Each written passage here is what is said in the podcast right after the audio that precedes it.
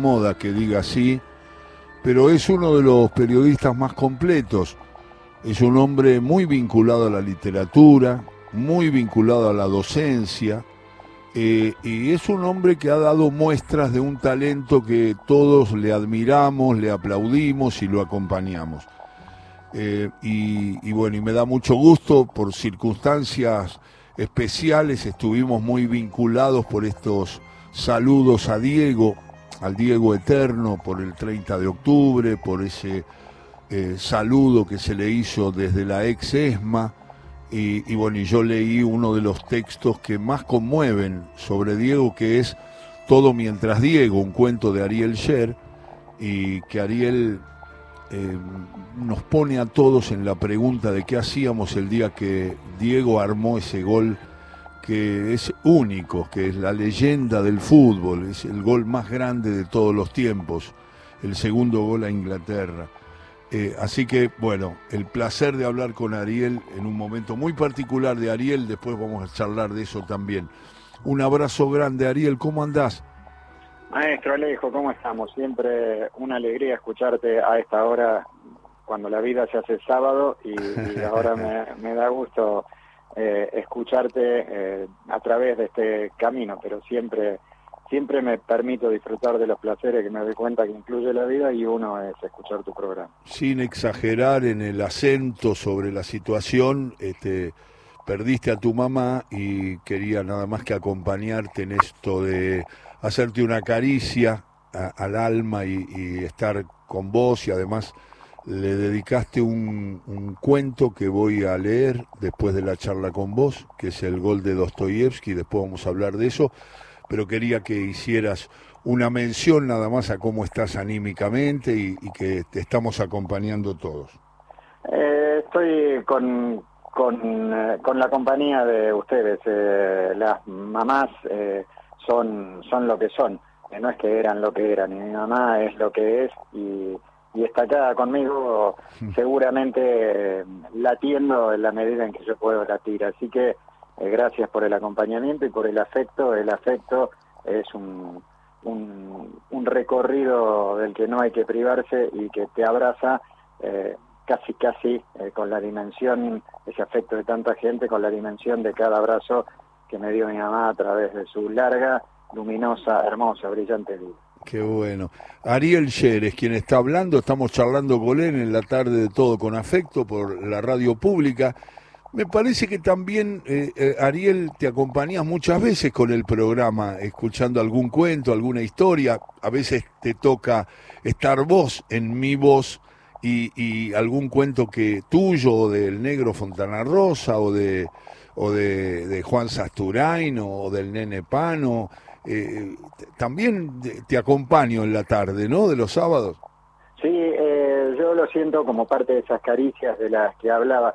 Eh, ayer charlaba en Deportea con, con eh, un, grupo luminoso de, estudiantes y, discutíamos, deliberábamos, tratábamos de atender juntos sobre el tiempo. El tiempo es una de las categorías centrales que, que, han ordenado y desordenado la historia del pensamiento, la historia de la filosofía, y hablábamos de, em, de, esta etapa de la historia humana en la que em, todo va vertiginosamente. En el tiempo en el que yo antes hacía una nota, eh, hoy hay que emitir no sé cuántos contenidos que quizás sean o quizás no sean una nota. Y yo siento em, que cuando escucho la construcción radial que vos haces, me readueño del tiempo. O sea, no sé cómo te sentís vos, pero yo sé que los que te escuchamos y las que te escuchamos eh, recuperamos esa sensación de que el tiempo nos pertenece. El tiempo que nos pertenece se llama una hermosa novela de una escritora argentina que vive en Chile que se llama Isabel Hernández. Y alguna vez con ella, que escucha desde Chile a veces este programa, he charlado de esto. Y con quien alguna vez hablé de esto de escucharte es con Jorge Valdano. Valdano tiene una frase muy bonita que es que él dice que Riquelme es un jugador del tiempo, manejaba el tiempo en la cancha con las lógicas eh, de cuando él era un pibito y en las parejas, su pueblo, su ciudad de origen, la gente salía a ver la vida en la, en la vereda, o sea, construía, se adueñaba, dominaba em, las agujas del reloj, porque los relojes tenían agujas. Y yo siento que cuando estoy en ligazón con, con tu voz y con las historias que, que contás o que contás eh, en sociedad con la gente que visita el programa, em, el, reloj me vuelve a pertenecer. O sea, te escucho porque te quiero, diría desde el afecto, pero te escucho sobre todo porque me hace bien en ese terreno. Y, vos sabés que yo también vuelvo a, la fascinación que me daban ciertos jugadores, al recuerdo del pibe. Ayer eh, un chico de Éter, muy bueno, me hizo una nota de la, de la escuela de Aliberti, de la radio Éter que, que maneja Eduardo, y en un momento determinado me preguntó qué le diría yo al pibe que fui. Ahora, en este resumen, digamos, ya con 66 años, con cercano a cumplir 67, y, y me, me, sorprendió, no esperaba esa pregunta. Y, vos sabés que fui atrás, e, es decir, me encontré en esa imagen, usé la pregunta del pibe, ¿qué le dirías al pibe que fuiste ahora desde tus de, la vida recorrida, y ahora me, apareció, digamos, en, mi cabeza apareció el, rubio que era, chiquito, larguito, pero, pero, pero pequeño, digamos, y, y, me salió una frase que, qué sé yo, no, no sé si estaba bien, pero fue genuino, no lo pensé mucho. Le dije, y más o menos la rebuscamos, ¿no te parece? No, no lo hice tan mal, le dije, ¿no? Al, al pibe que fui. Pero inmediatamente que tuve esa imagen, me vinculé con eh, mi, mis, mis, mis recuerdos futboleros. El fútbol nos atraviesa, vos lo describís mejor que nadie, Braseli, con todo su talento, todos, Sacheri, Fontana Rosa, ni hablemos, ¿no? Estamos hechos de fútbol, dice Rodolfo. Entonces, me, fui ahí. Y entonces, este programa, yo, suponete que lo hicieras vos el programa, o el nene Pano, o lo hubiera ideado Carlito Ferreira. Y yo lo escucho, yo sería fanático del programa. Sería fanático porque es recordar a, Ratín, a Nega, a, a Madurga, cuando yo lo que vivía eran las instancias de lo que significa el juego esencialmente, jugarlo, mirarlo, sufrir por tu equipo, que nunca van a adivinar nunca, porque yo cuando nombro los jugadores que vi, veía los partidos más importantes, porque mi viejo me llevaba con los carnés de polémica en el fútbol, porque él tenía que ver el partido más importante. Entonces, esto lo, lo agrego porque mucha gente lo sabe, pero mucha no que está calculando dice, este vio cuando Bernao gambeteaba a Calix, y yo, entonces este es de tal y San Lorenzo cuando... No, yo veía River Boca, Racing Independiente, veía el partido, el clásico de la fecha, porque mi viejo tenía que ver ese partido que después se discutía en la vieja y querida polémica en el fútbol. Pero yo vuelvo con el programa, como les pasa a todos, porque yo cuando hablo de Sachi, lo, veo a Sachi jugando. Vuelvo con Sachi, digamos, eh, que era un, hombre que todos vinculan galera y bastón cuando hablan de Sachi. ¿no? Me imagino que te pasará lo mismo, ¿no? Hay eh, una, en ese hermoso recorrido que vos haces, eh, a mí me parece que lo que está detrás es es la identidad, eso que dice Rodolfo Braceli, un crack eh, que sigue siendo un, escritor notable, eh, tan mendocino y tan crack como siempre. Y, y, la identidad, eh, ¿por qué es tan importante? ¿Por qué las abuelas y las madres de Plaza de Mayo son para nosotros lo que son en muchos terrenos, pero además son el pasaporte a que no nos olvidemos del valor de la identidad? Porque si se te extravía de dónde venís, suele extraviarte eh, el camino para, para dónde vas, pero no porque seamos rígidos en eso. Y a mí me parece que, que el punto de encuentro en, lo que vos haces em, no es solo un punto de encuentro con lo que nos pasó a muchas y a muchos, sino que es una especie de, de, no de autopista, sino de sendero en el que en el que tenemos posibilidad de mirar cada cachito del paisaje, cada cada segmento de, del itinerario y que nos va llevando a lo que estamos siendo y a lo que en una de esas eh, seremos. A mí me gusta siempre hablar más de como, como nos ha enseñado Paulo Freire, el mágico y, brillantísimo pedagogo brasileño, de, de qué estamos siendo, porque me gusta, una cosa que me pasa con tu programa y con una cantidad de cosas en la vida, es que cuando lo termino de escuchar, o sea, lo termino de vivir, soy un poco el que era, pero también eh, empiezo a ser otro y eh, me, me, permite eh, transformarme. Eso que me pasa como lector, sé que a vos te pasa como lector y eso que me pasa cuando escucho. Leer, escuchar, em, apropiarse de la experiencia humana individual y colectiva, en especial de la colectiva, te, te permite transformarte y, y eso es extraordinario. A mí me, me parece a veces que la energía eh, se me estanca y sin embargo cuando paso por estas experiencias digo, eh, casi como en una película, bueno, estoy vivo.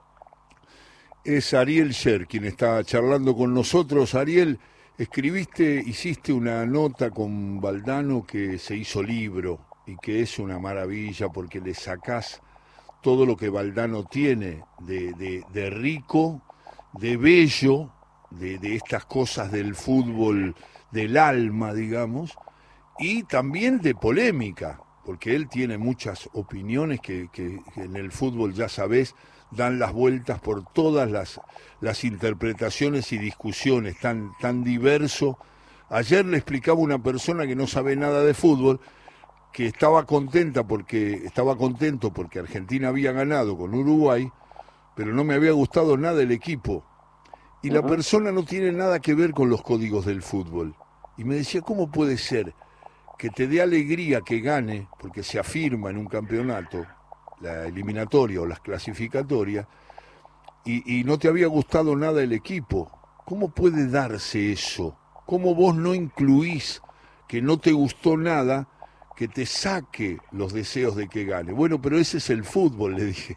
Ahí no, no entendés, no, no sabía. ¿Entendés lo que quise expresarle, no? Claramente. Eh, en el comienzo de aquel libro que se llama La Pasión según Valdano, que hicimos con, con Jorge Valdano, una charla larguísima, eh, una charla que fue en su momento, eh, camino al Mundial de Alemania del 2006, más que una, una, búsqueda de un libro, era mostrarle, fíjate, en aquel tiempo eh, a, mis hijos y a los hijos de él que nosotros, viviendo en dos continentes, podíamos usar una computadora y comunicarnos, porque eh, nos subestimaban, decíamos nosotros, eh, pensaban que nos íbamos a electrocutar y, y sobrevivimos e intercambiamos. Luego nos juntamos en Madrid y charlamos y organizamos la charla de otro modo, ¿no? Y Valdano en el comienzo de esa charla habla exactamente de tu conversación con esta persona a la que aludiste recién en, torno del, del Uruguay eh, Argentina. Em, porque en el fútbol caben muchas cosas. Parte de, la fascinación que nos genera es eso, está la pertenencia eh, a un equipo, eh, al equipo que sea, a veces con identidades nacionales y a veces con, la identidad tribal, barrial que tenés. Está la tentación de la, de la victoria, de hacer más goles que el otro. Está el lazo estético, están los rituales yo voy a la cancha, una de las razones por las que voy a la cancha es porque la cancha es el lugar donde estoy, soy con, con mis hijos, ahora con mis nietos, también mis nietas.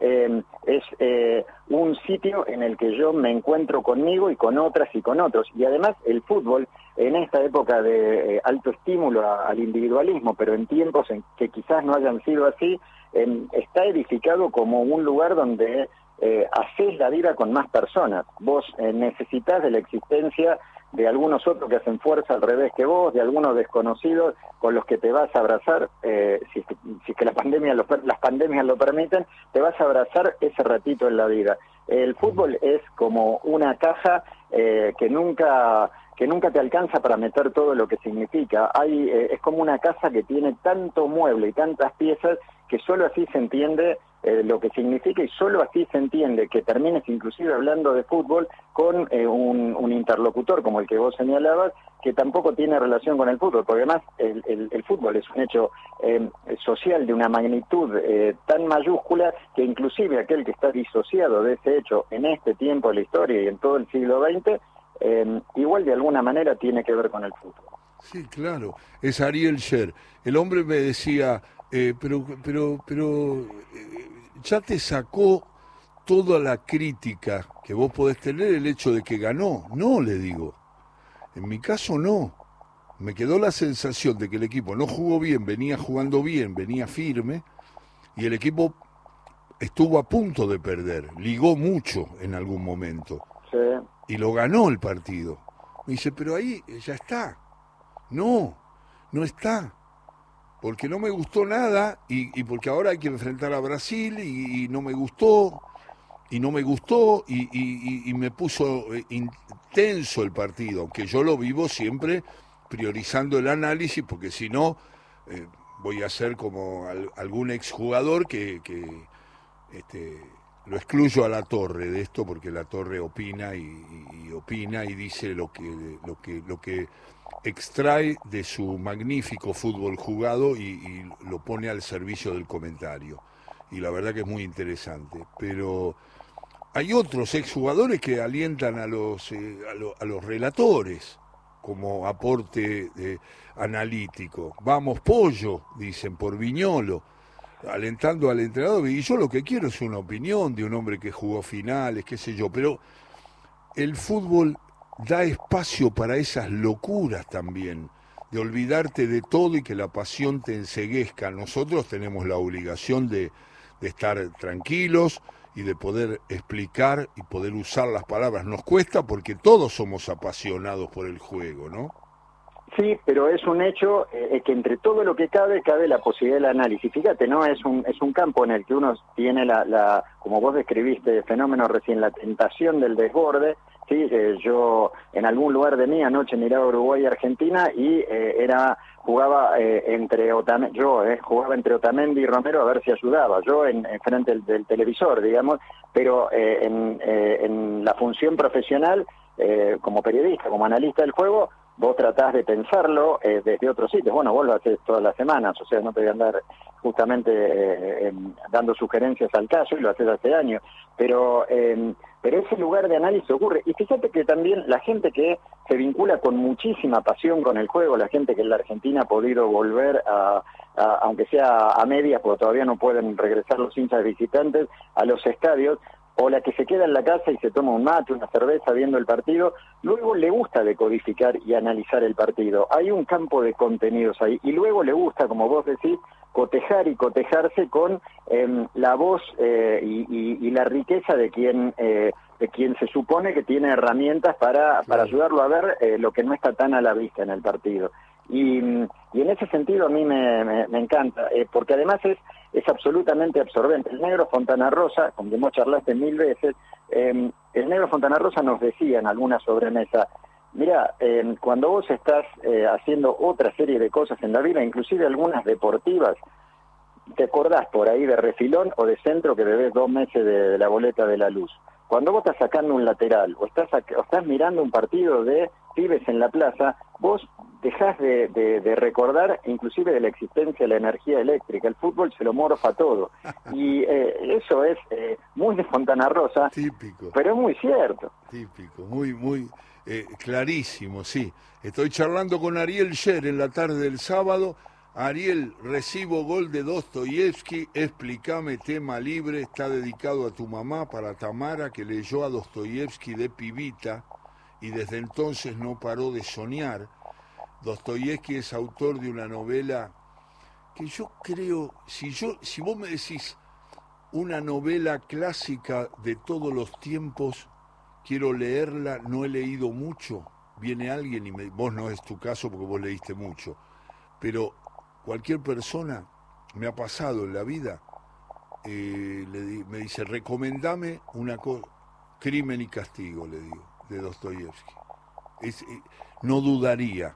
Lo he hecho con una persona que estuvo vinculada afectivamente y que me dijo, por favor, le pido que me dé una, una, una, una novela que, que, usted cree que yo no puedo dejar de leer. Ahora se la pasó a los hijos todo. Y, eh, y es crimen y castigo. Eh, pero bueno, hablame de Gol de Dostoyevsky y, y, de paso quiero tu opinión de esa novela que todavía me conmueve y la leí 20 veces hace 20 años. Yo leí a este señor Dostoyevsky que hubiera cumplido, que hubiera cumplido, no, que cumplió porque sigue estando su literatura, eh, que hubiera cumplido 200 años el jueves. Eh, Dostoyevsky es un, señor al que yo llegué porque mi mamá, mi mamá no pudo hacer una escolarización sistemática clásica porque tuvo que salir a laburar muy joven, pero estimulada por su papá y por la gente del, pueblo, de, la sociedad eh, eh, en el campo que vivía, eh, le, hicieron leer a Dostoyevsky y, le levantó todas las fantasías y toda la, ligazón fuerte con, con todo lo que cabe en la condición humana.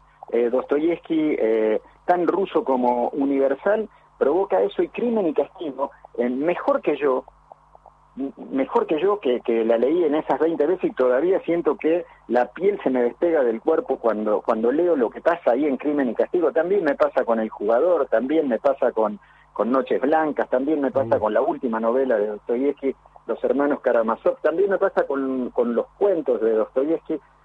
Eh, el otro día hablaba de esto con Leo Di Lorenzo. ¿Te acordás de Leo? Sí. muy buen jugador. Eh, esperó el fin de la pandemia para, para dejar de jugar al fútbol, para retirarse, y bueno, sigue muy ligado al fútbol, ¿no? Se retiró en Temperley. Leo, me decía el otro día, eh, Leo es alguien que siempre me, sugiere libros, eh, es un, lector atentísimo y un gran descubridor de libros, ¿no? Y un muy buen oyente de lo que vos hacés también, ¿no?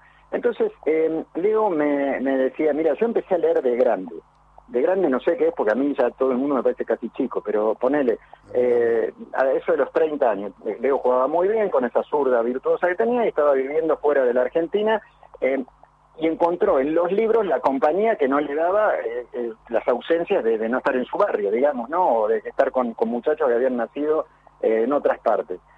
Y una de sus primeras novelas fue Crimen y Castigo, ¿no? Entonces le digo, Leo, ¿qué pasó con eso cuando leíste Crimen y Castigo? Y me dice, mira, cuando yo la leí, me cruzó la sensación de que encontré algo que yo andaba buscando, me dice Leo, pero yo no sabía que estaba buscando conscientemente eso, yo no sabía que esa era mi búsqueda, pero ahí apareció alguna cosa de la condición humana que no había visto en ningún lugar, y cuando Leo te dice en ningún lugar, no te dice en ningún libro, te dice en la escuela, eh, eh, entre los rivales, entre mis compañeros de equipo, pero no porque fueran insuficientes, sino porque Dostoyevsky construye eso de manera impresionante.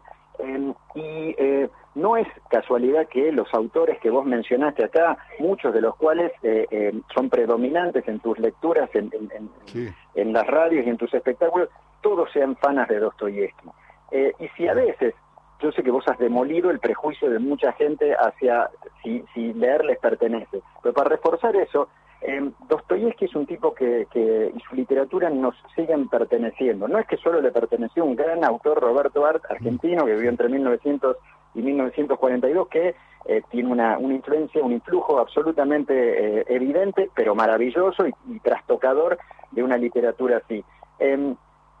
Pasas por Dostoyevsky y te vas volviendo eh, otro. A veces te, mm. atrapa mm. en 30 segundos y a veces te atrapa, como todos los placeres de la vida se entrenan, eh, te atrapa este, después del primer libro, del segundo. Crimen y castigo es, eh, es eso, es una demostración renglón a renglón de, de, que valemos la pena aún en nuestra imperfección, aún asumiendo que todas y todos estamos llenos de abismos, de abismos que ni siquiera a veces sabemos que son nuestros. Eh, hay una gran reivindicación de la existencia a pesar de la cantidad de caminos tortuosos que tiene la existencia. Y además cuenta una historia, y como vos decís, lees eh, y, comentás bien, esto se trata de contar historias, historias que reivindiquen construir nuestra propia historia. Por eso em, escribí ese artículo en la página de Relatores, y me escribo cada semana, Gol de Dostoyevsky, porque además sé que Mike Tyson leyó en la cárcel a, a Dostoyevsky y le sacudió el marote. Y, sé que eh, a mucha gente del fútbol, porque la he conocido, a, los amigos con los que hemos hecho pelota de papel, esa serie de libros donde deportistas escriben y que yo recomiendo leer, a, todos los que leen a Dostoyevsky, después de, leerlo, sienten que son el que eran, pero también son gente diferente. Hoy es eh, Ariel Sher que está charlando con nosotros. Ariel, hoy voy a hablar, eh, si se puede, a las cuatro y poquito de la tarde, dentro de una hora y un poco, voy a hablar con Maggie Aisega, que escribió un lindo cuento, una linda historia y es una capa de, las leonas de, hockey. Y, y, voy a ver si puedo hablar un poco de su trayectoria, de lo que significó también Diego para ellas, de esos mensajes que, porque el hockey sabrás, por supuesto que lo sabés, pero para mucha gente que a lo mejor no lo sabe, se lo voy a preguntar hoy a, a, Maggie, eh, a que es una extraordinaria futbolista, ahora es comentarista de fútbol y de hockey, es una chica que está en los medios de comunicación y bien se lo ganó porque se preparó para eso.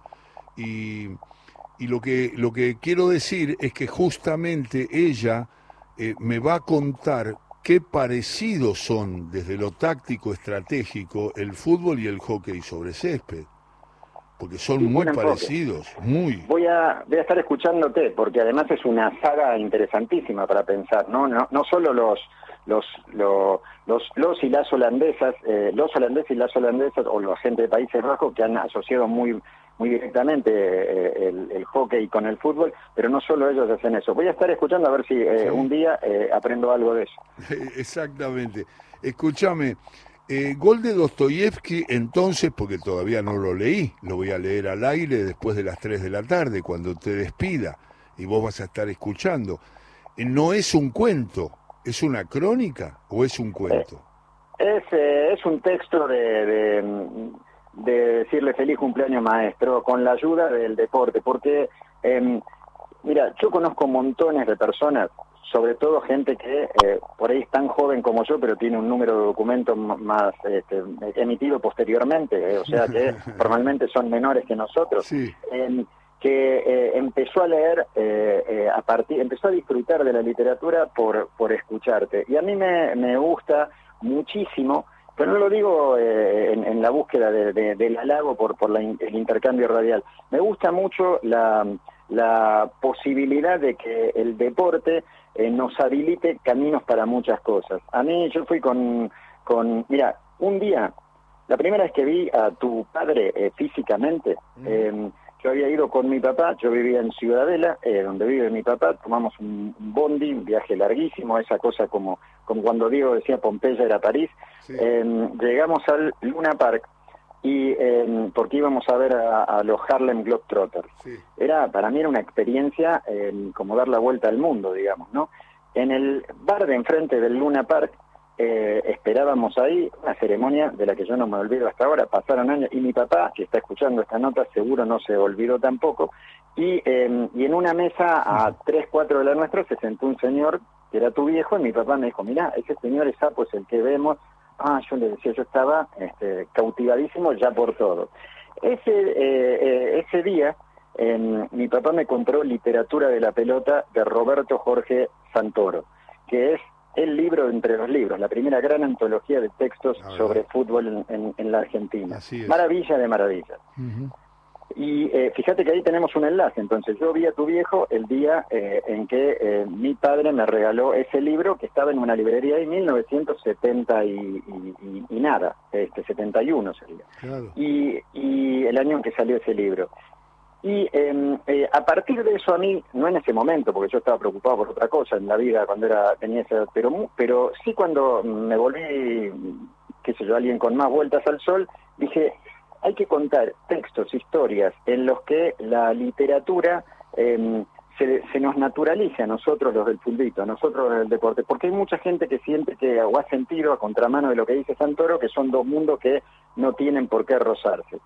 Y, el día que sentí más ratificado esto en mi existencia es cuando pude escribir una nota articulando estos mundos, y otro día que lo sentí muy ratificado se lo debo a Pablito Aymar.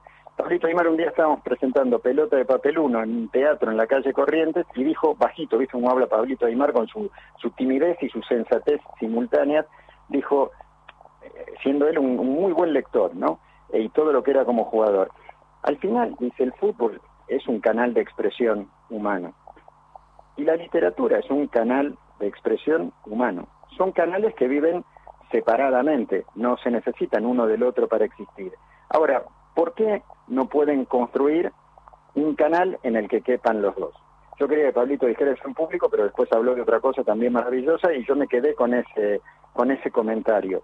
Y Gol de Dostoyevsky o lo que sea son eso, son textos, son aproximaciones para que eh, la literatura nos lleve al deporte y el deporte nos lleve a la literatura. Ese es el país en el que yo más o menos vivo. Y quitar, eh, como decía Ariel Sher recién charlando con nosotros, y quitarle esa lejanía que tienen los libros de la gente, porque hay una literatura y hay una cultura vendida como que eso está lejos, y la verdad que Shakespeare no está lejos de nada, y muchos de los autores y muchos de los grandes novelistas y grandes constructores de obras de teatro o de obras de la literatura que perduran en 500, 600, 700 años, están hechos a partir de cosas que la gente reconoce aún con el paso del tiempo. Entonces, alejarlo, ponerlo lejos del fútbol, decir, eh, pero eso es otra cosa, porque es un, un, mundo intelectual que está lejos de nosotros, es una manera de minimizar el mundo de la cultura popular. Y eso es también uno de los mensajes de nuestro programa que vos, por supuesto, has detectado, que es que los futboleros no solo somos personas que hablamos de fútbol, sino que nos involucramos en la cultura popular y eso implica mucha literatura, muchos maestros de la literatura, muchos maestros de la poesía y maestras de la poesía. Y eso eh, eh, es una tarea también que nosotros tenemos que cumplir, porque en algún momento los intelectuales habían puesto al fútbol, eh, pará, son ciegos, son los... Pero no es así, porque Valdano no es así. Porque el, tipo de la tribuna que, que, disfruta de las letras de tango no, no, no está lejano a, a las pasiones populares. Y sin embargo en algún momento ha leído un poco más que otro y eso es un poco lo que nosotros intentamos en el programa. En el fondo es eso, ¿no? Es tal cual, y yo creo que se percibe eso. Mira, eh, eh, yo lo único que tengo para reprocharte es que cuando hablo con vos, por ejemplo ahora, eh, con las dificultades, las ciberdificultades que distinguen mi, mi condición personal, digamos, recibo este, colecciones de mensajes de distintas partes. Digo, pues tengo la compu, pues yo estaba escribiendo algo. Entonces me escribe Gabriel de Mar del Plata, Daniel de Leones en Córdoba, eh, Daniel de Comodoro Rivadavia, todos amigos, toda gente con la que yo he conocido en los cursos de deporte y literatura que, armé y que, doy. Y, y, esta gente tiene clarísimo eso, hay gente de la que yo aprendo en cada oportunidad, ¿no? Y pido disculpas por no citar a todos porque yo me muevo muy despacio mirando el, el, WhatsApp por la computadora, pero em, eh, pero es eso, es una este, no existe, como dice Santoro ahí, no existe lo oculto de un lado y lo popular del otro. Todo, alguien diría que Carlito Bianchi no pertenece al mundo de la cultura, Marcelo Gallardo eh, eh, no pertenece al mundo de la cultura, alguien diría ¿Alguien realmente diría que Fontana Rosa o Roberto Arto, Rodolfo Bolso, Eduardo Sacheri o el Gordo Soriano no pertenecen al mundo de lo popular, más allá de cuán popular en términos de, masividad este, eh, eso? Lo popular no, siempre es lo más masivo, pero no, masivo y popular no son sinónimos, eh, pueden serlo. Lo popular es lo que le pertenece a los pueblos y toda esta gente y sus obras le pertenece a, los pueblos, a nuestro pueblo. Así es. Ariel, querido, te quedás porque como mucha gente espera Gol de Dostoyevsky por Ariel Sher, dedicado a su mamá, a Tamara, que leyó a Dostoyevsky de pibita y desde entonces no paró de soñar después de las noticias. Gracias por esta charla y estamos en cualquier momento ahí compartiendo un café, che, que hace rato que no nos vemos. Ah, vamos a, hacer, a, vencer a la pandemia en ese lugar y nos prometemos juntarnos antes de que te llame para saludarte en diciembre por tu cumple como cada año. un abrazo Ariel, gracias. Enorme abrazo, gracias por ayudarme a pensar y a contar. Ariel Sher, eh, charlando con nosotros, mejorando la tarde, y nosotros, ahí me lo va indicando, y se viene, se viene el top.